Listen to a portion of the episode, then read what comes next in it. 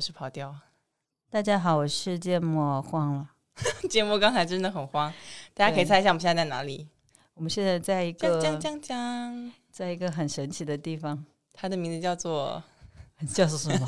小宇宙录音室是不是？对，是小宇宙的录音室。不知道我们是嗯来到这里的第几位主播？很荣幸今天。对，你看节目声音这么小声，他是真的很荣幸，因为我我对极客有特殊的感情嘛，然后来到这里一下子感觉有一点覆水难收。哎，什么覆水难收？这个这个成语咋用呢？就是有点有点兴奋啦啊！极客辉阳帮我们开门，然后带我们来录音室，帮我们调好设备。对，所以非常真的非常感谢他。钉钉，而且我觉得就是面对面。呃，录节目跟我们平时还是很不一样，真的很不一样。而且我看得到你很慌。对，其实我平时跟你录的时候一点都不慌，可能在沙发上或怎么样就很放松。然后现在毕竟有这样一个房间，然后感觉连墙壁都很专业，我就必须也要专业。我要是很不很不专业，就很对不起这个房间。对啊，等一下检查一下口癖口癖有没有很多，因为这是其实是我们第二次面对面录播课。对对。但今天就是很不巧的，我们是要即兴 来进行我们的录制。嗯，对，因为我们上午去看了一个展。嗯，对。完蛋了，展的名叫什么？全名康定斯基的康定斯基。布拉布拉布拉布拉展。Let me 看一下我的手机，应该拍了它。这展而且最近很很红啊，基本上我。知道，就是一些跟呃艺术或者跟美学相关的行业的人都去看了，嗯。嗯，或者在看的路上，嗯，因为它本来就是西岸美术馆跟那个蓬皮杜合作的一个展，呃，我觉得有时间可以去看一下，因为我们也不用去那么远，可以在上海就可以看到一些呃，就是比较好的展，其实蛮难得的。嗯，那芥末原来为什么一开始想要来看这个展？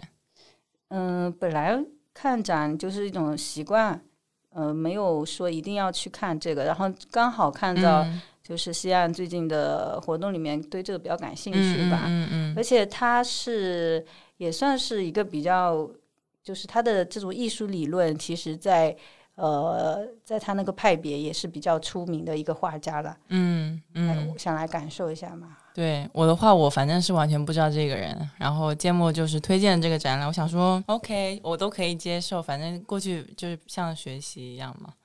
我也不是很懂，因为我不是从事这个这个相关专业的，从来就是兴趣使然。嗯，因为之前我在书店也看到过他一本书，就是那个点线面。哦，嗯，他之前有，我们今天看展的时候有看到嘛？嗯，他去那个包豪斯学校执教的时候。有这样一门课，应该是作为一个教材还是什么的？嗯嗯，对对对对，是有，因为他从这个里面有提出了一些自己专门的一种逻辑和理论吧。嗯，我可以稍微讲一下，其实可能不是特别准确，就是他可能会把点、还有线、还有面，他所呃之间的一些关系，或者它呈现的一些在画面呈现的一些什么张力啊、情绪之类的，呃，做一个。做一个系统的一个分析，是他之前艺术的精神，呃，后面更深入的一种分析。嗯嗯。然后在这个里面的话，他可能会把不同的颜色代表的情绪和性格啊加以区分，比如还有图形，比如说他会觉得，呃，锐角是代表一种尖锐的情绪，比较剧烈的紧张的一种状态。然后像呃正方形啊这种迟钝、冷静啊、意志这种。然后圆形的话就可能比较中立，大概是这样子。嗯，就里面还有一些很系统的一些分析啦。我们今天去看到后面一个展厅的时候，其实有一些都是他这个书里面的一些插图。嗯，书的插图哦，你是说在书里面有出现过对吧？对他可能为了让读者更好的理解他那个理论，然后做了一些注释和比较，比如说这个点。呃，它有个什么一条线，如果边缘如果没有线连接的话就还好，然后如果一个线连接上去，这个边缘的张力就被冲破了，还是怎么样？就是有不同的这个解释。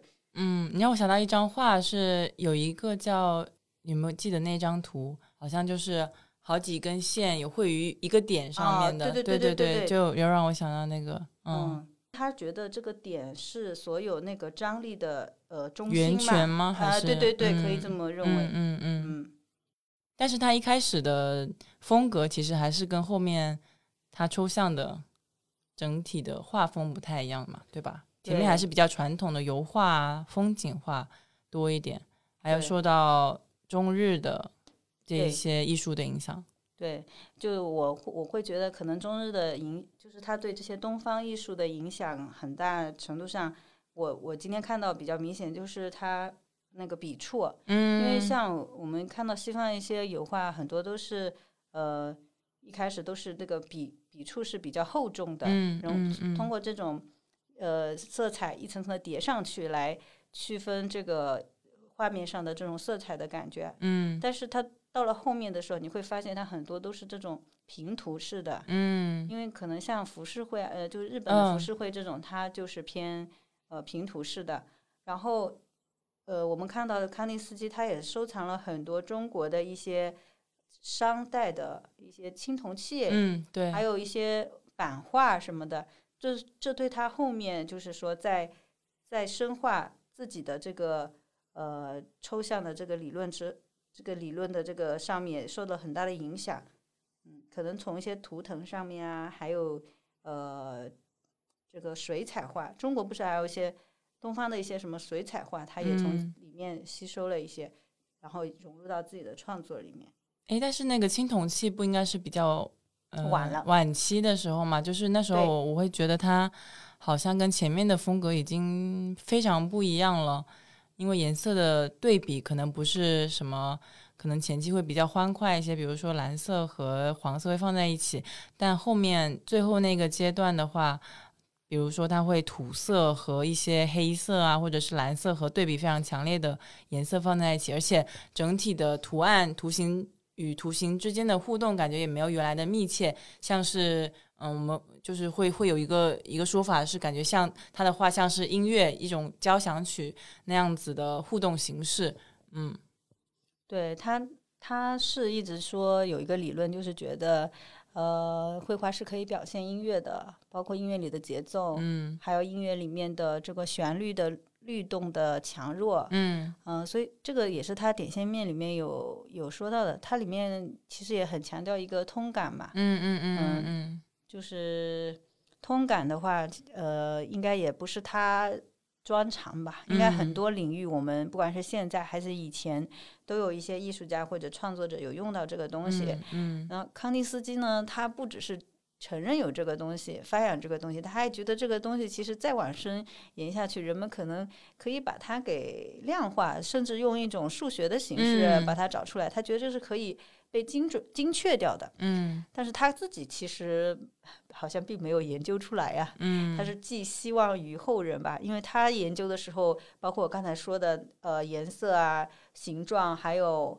这个线角呃角度的问题，在画面的一个呃带来的张力与否，这些都还是一个呃相对来说定性的一个比比较对比出来的一个强弱或者一个嗯。程度上的差异，嗯。但它不是一个很具体的量化了的一个指标。嗯嗯，因为说实话，通感你，呃，我们的五官的这个接受能力本来就是程度就是不一样的。嗯嗯你你你相同感觉，可能你是觉得蓝色给你冷冷的感觉，但这个冷，你眼睛看到是五十度的冷，但是你就是换了一种触觉，你摸上去的冰冷，难道也是五十度吗？它可能不是被等量的传递嗯的，嗯，它只是一个可能更偏向于一个呃感受上的一个东西。嗯，对，我觉得一个是可能这种感受力很受到他个人这个人观看者经验的影响。就我们刚才还聊一句说，他觉得那种真正非常好的艺术作品，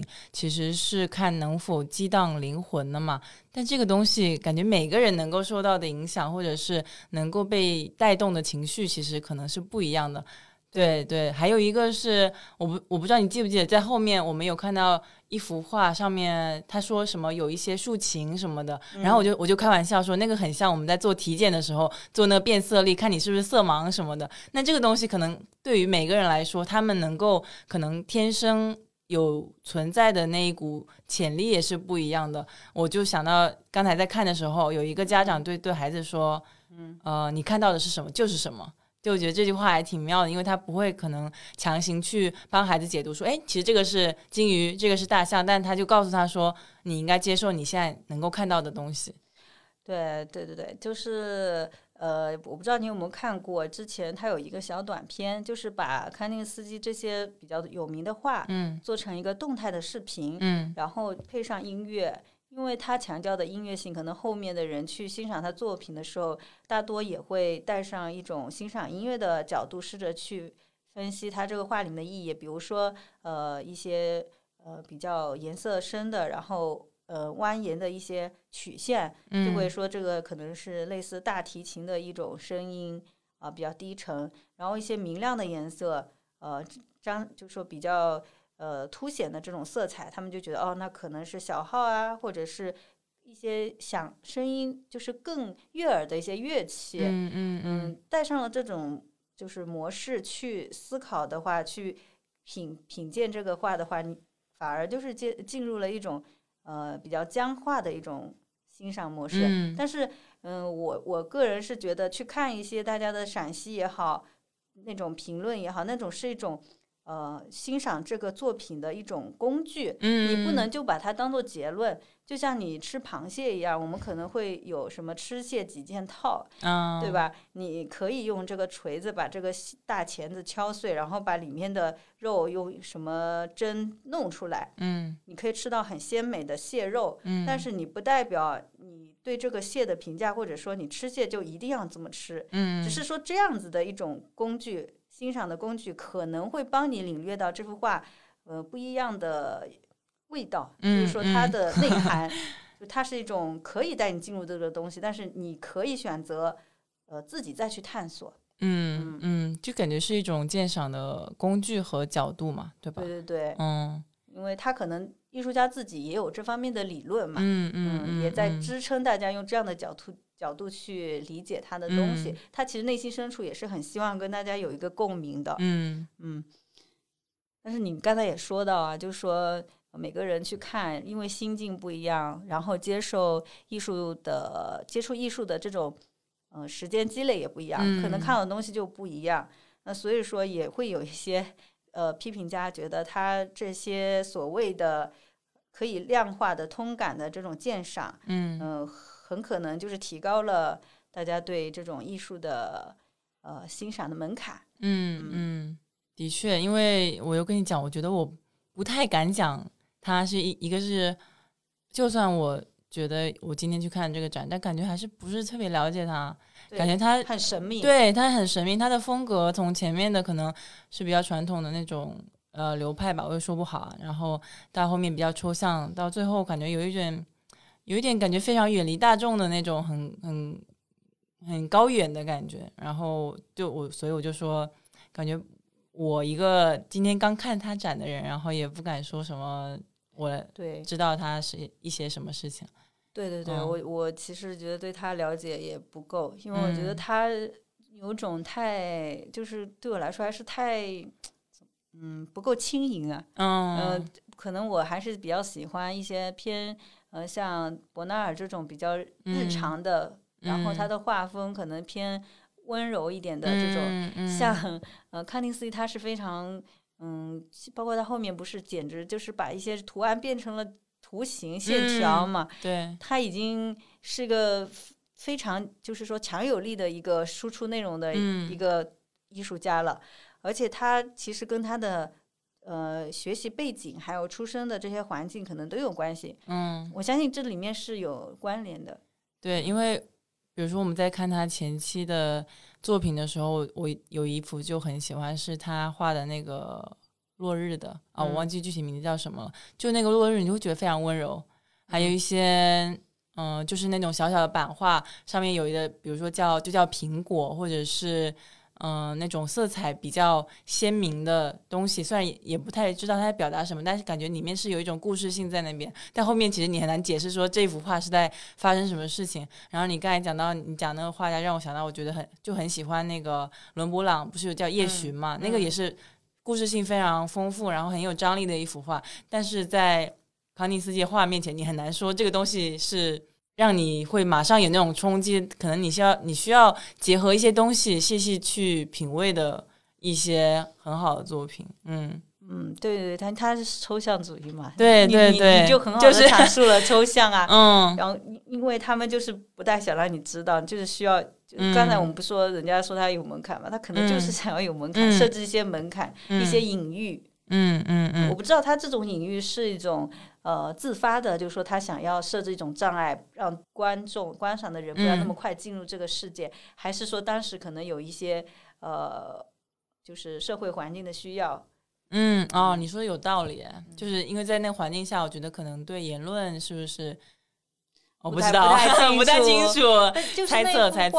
那幅在棕，我刚刚在查这个在棕色中的展开，对，在棕色中的展开里面，它不是有很多三角形嘛？中间，嗯，然后按照他那套理论，三角形朝上可能代表着，就是我们刚才听那个导览，呃，里面有讲到，就是讲。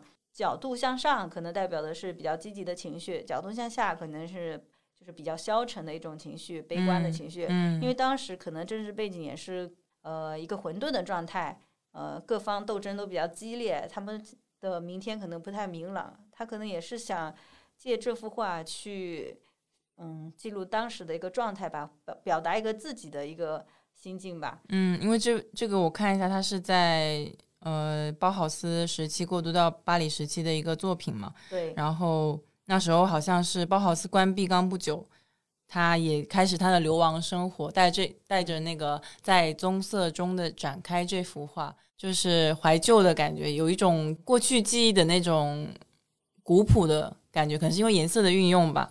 对，然后你这个你这个形状，我觉得是是可以好好分析一下，就是这个。呃，三角形它朝上啊，还是你说这个圆形为什么它有叠加了这么多的颜色之类的？感觉它是就是有一些巧思在里面。嗯，他他想冲破现有的一种呃桎梏，嗯，包括他在内的很多艺术家可能想尝试找到一些新的创作方向。嗯，然后他也说过是想就冲破这种现有的这种实用主义，才能够呃。建立一个新的公式，新的创造的一个一个方式。嗯嗯嗯。所以，所以他才会一直不断的去尝试，而且他觉得这种新的东西会为艺术创作带来新的能量。嗯。需要冲破以前的这种旧的旧的一些创作的这种既定的套路。嗯嗯嗯。是被大家更熟知的嘛？就是可能交响作曲。或者是即兴那个系列的，我自己个人也非常喜欢，因为的确是会有音乐在你面前流淌的感觉，嗯，很酷，嗯。之前有人说把那几个作品比作爵士乐嘛，就是会说会像里面这种呃节奏不断变化的这种韵律。然后我们其实刚进去的时候，他门口就说。呃，他认为西方的美术、西方的西方的画可能缺乏一种内在的啊共共有的一种对对对对对对对对，嗯，我觉得他可能他是对比中日的是吗？亚亚洲这边就是东亚这边的艺术和他当时所在的接触的这些艺术，嗯嗯嗯，所以他从啊，他是说缺乏一种内在一一种共同的内在节奏，对对对。哦，所以他，可是你你不觉得很奇怪吗？为什么我们看到那个画就会想到音乐？它里面是有什么元素？除了就是最明显的乐器，是因为乐谱上面会喜欢用那些线条吗？就是可能有一些呃弯曲的呀，或者是对音乐呃乐谱上面不是不是也会用一些点吗？就很多点，然后一些哎我也说不清楚，但是感给我的感觉的确就是像。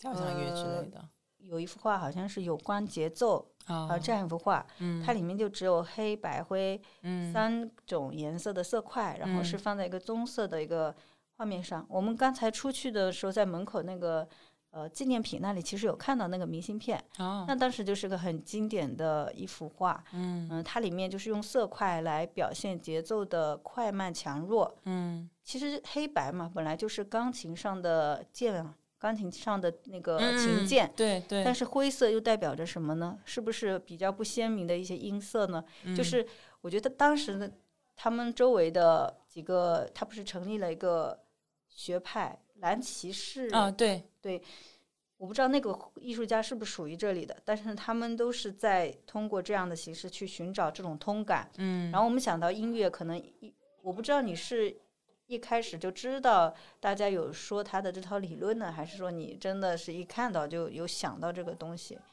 我一开始是不大知道这跟音乐有关系，嗯我就觉得他画的这种几何符号啊，还有线条，就是看不懂，哦，很神秘，就是嗯嗯。像个谜语一样。嗯嗯嗯，我觉得，哎呦，其实我是在你给我发的那个公众号里面看到的，但我的确，我不知道，可能一半一半吧。我自己也会觉得那些弯弯曲曲的那些形状，还有颜色搭配，让我觉得很像有音乐演奏的感觉，就是喷薄那种。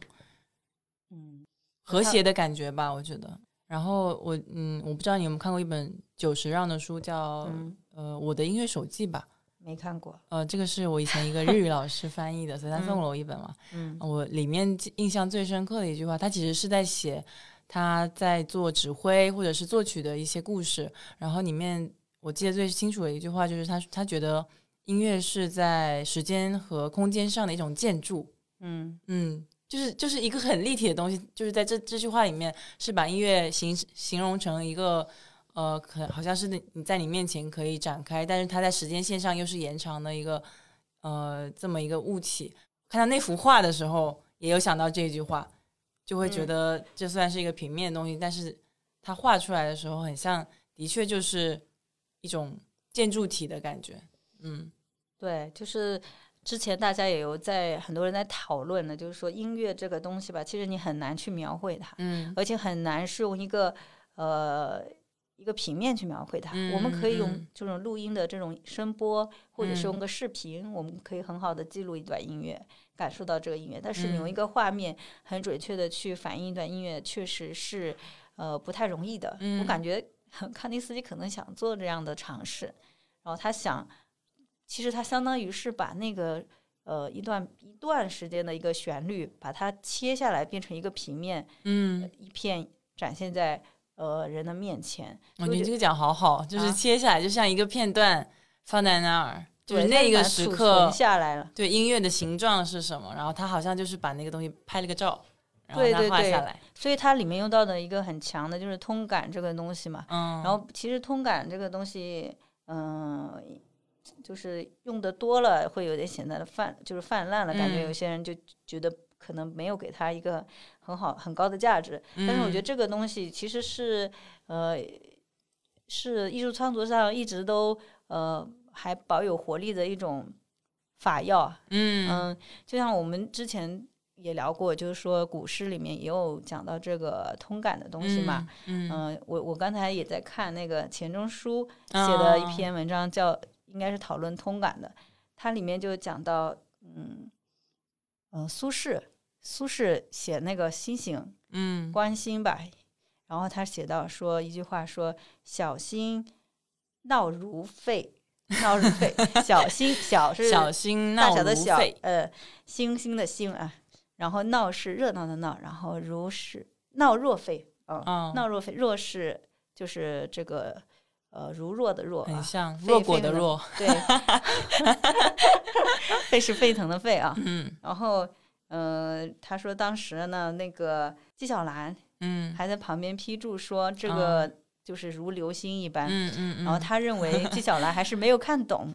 对。那我我觉得我试着如果用通感去理解一下的话，他可能是讲星星一闪一烁，呃，忽明忽暗的在那个星空上很多很多的时候，它确实就像一个在煮沸了的一锅水一样的，嗯。一直在这样扑腾，嗯嗯。忽忽明忽灭的闪着，所以呃，凸显的是一个星光熠熠的感觉，然后星星又特别多的一个很很灿烂的一个状态。嗯。绝对不是那种 从天上 滑下来的流星，嗯、我觉得他嗯这里可能也是用了通感吧，嗯。就是用这个星星的这种感，就是这个用这个文字，然后让我们这呃就是说沸腾的感觉，让我们联想到了这种光的强弱的变化。嗯，对，因为这句话就很其实跟一闪一闪亮晶晶说的是一个意思，但是沸腾的话，其实这个动词加上去就是给人一种，嗯，它。它可能一下水很近，然后又又扑扑上了很多水泡的那个感觉。对，其实就拐了个弯，告诉你怎么样。但是人们可能就挺喜欢这个拐弯抹角得到的一种美的感受。嗯，所以通感在这个方面，它可能有一种游乐性、趣味，嗯，可玩性很多。对对对，就这跟那个之前他们呃布展的时候，也就是说可玩性这个东西其实是很重要的。嗯，你不能让。呃，来参观展览的人一眼就看到所有的展品，但是你又不能设置过于曲折的这个走道，然后让他们好像觉得后面没什么可以看了。这种诱导式的，然后让大家觉得有参与感的，我就觉得通感可能也是有这种感觉。嗯，因因为你要调动自己的感受、五官的一种嗯体会去理解这个东西。但这个其实也是对你的受众是有要求的嘛？对对对，嗯。但是我觉得这样就跟你写文章，有人说为什么你你要写一篇可能会稍微难读一点的文章，其实就是对你的受众有筛选，不喜欢看的人可能就进不来了，但喜欢看的人可能就会很喜欢看。对啊，那做播客不是也是这样？有就就是不是说大家都这样的选择，说很多人也会有这样子的，有很多主播也会有这样子的一个困境嘛。嗯，就是说到底要做一个面向更多听众的一个主题，还是做一个自己坚持自己喜欢和审美的一个节目？对，嗯嗯，可能我我还是比较支持那一派的，就是觉得建立更高质量的连接是很重要的。嗯嗯，是的，是的。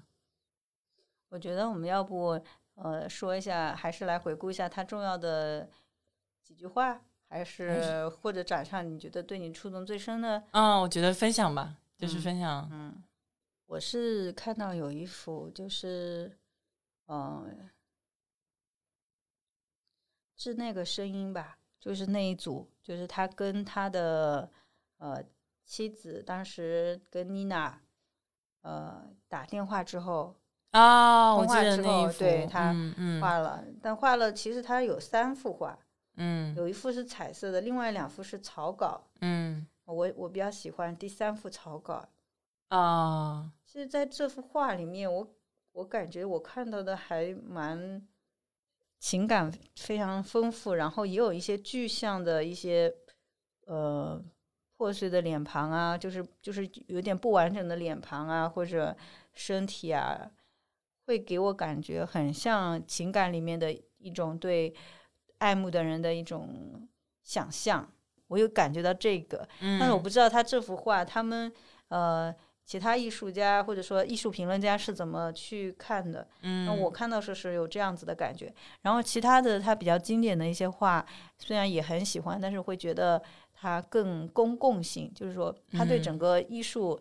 呃，世界或者说对整个当代美术，呃，对美术界、艺术界有很大的一些呃作用。但是，呃，可能跟我的话，我没有觉得跟我私私人的一些情感经历有什么很强烈的连接。嗯嗯嗯，我不知道哎，你说到这个让我想到，我好像也没有跟跟这些话有什么很强的互动，或者是情感上的共鸣。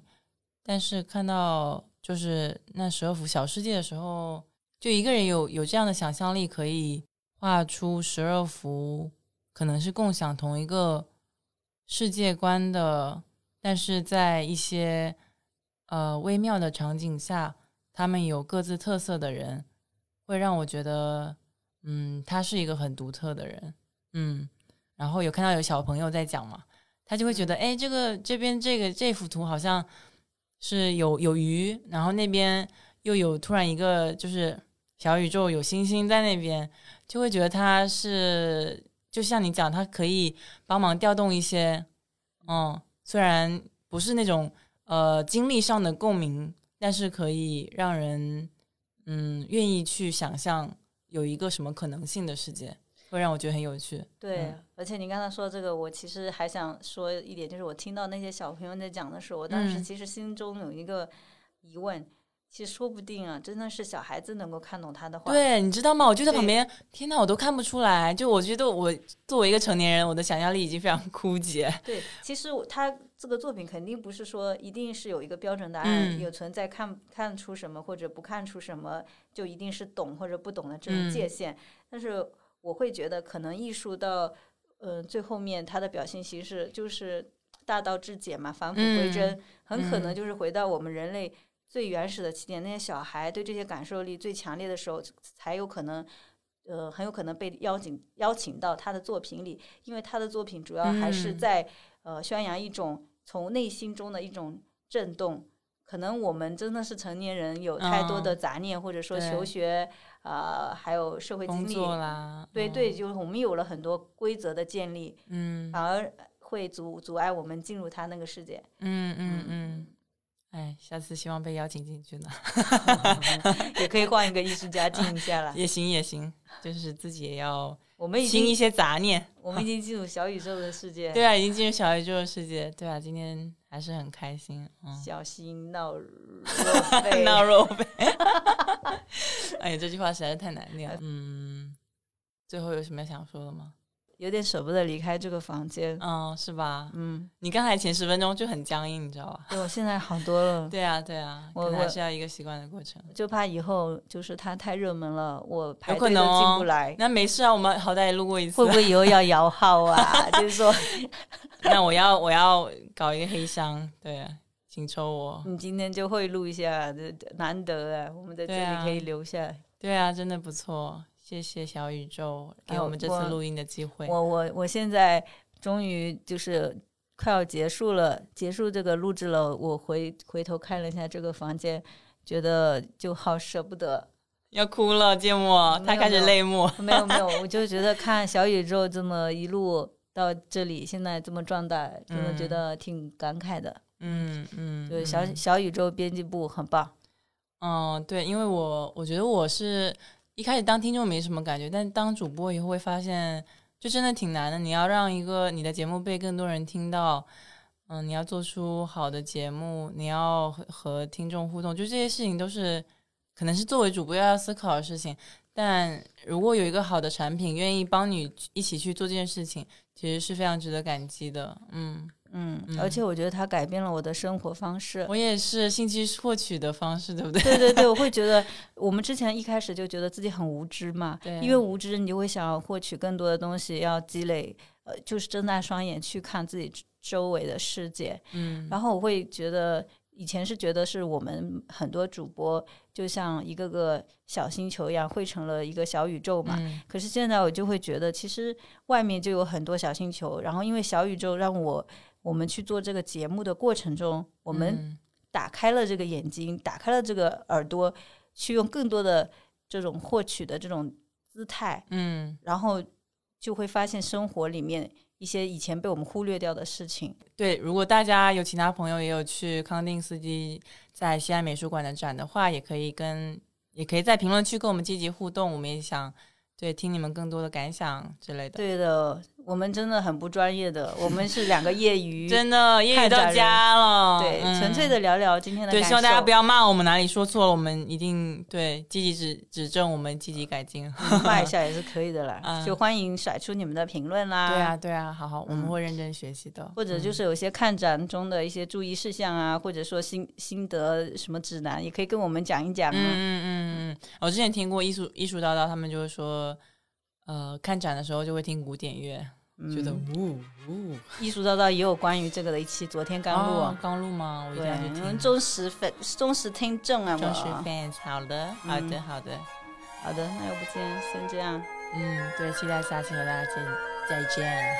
期待下次和跑调面对面录节目。我们真的录一次很艰难，，对啊，这次差点就没有了。对啊，真的感谢芥末从杭州过来找我。呜呜呜呜呜。好，嗯，好，希望大家喜欢这一期，然后我们下期再见啦，下期再见，拜拜。拜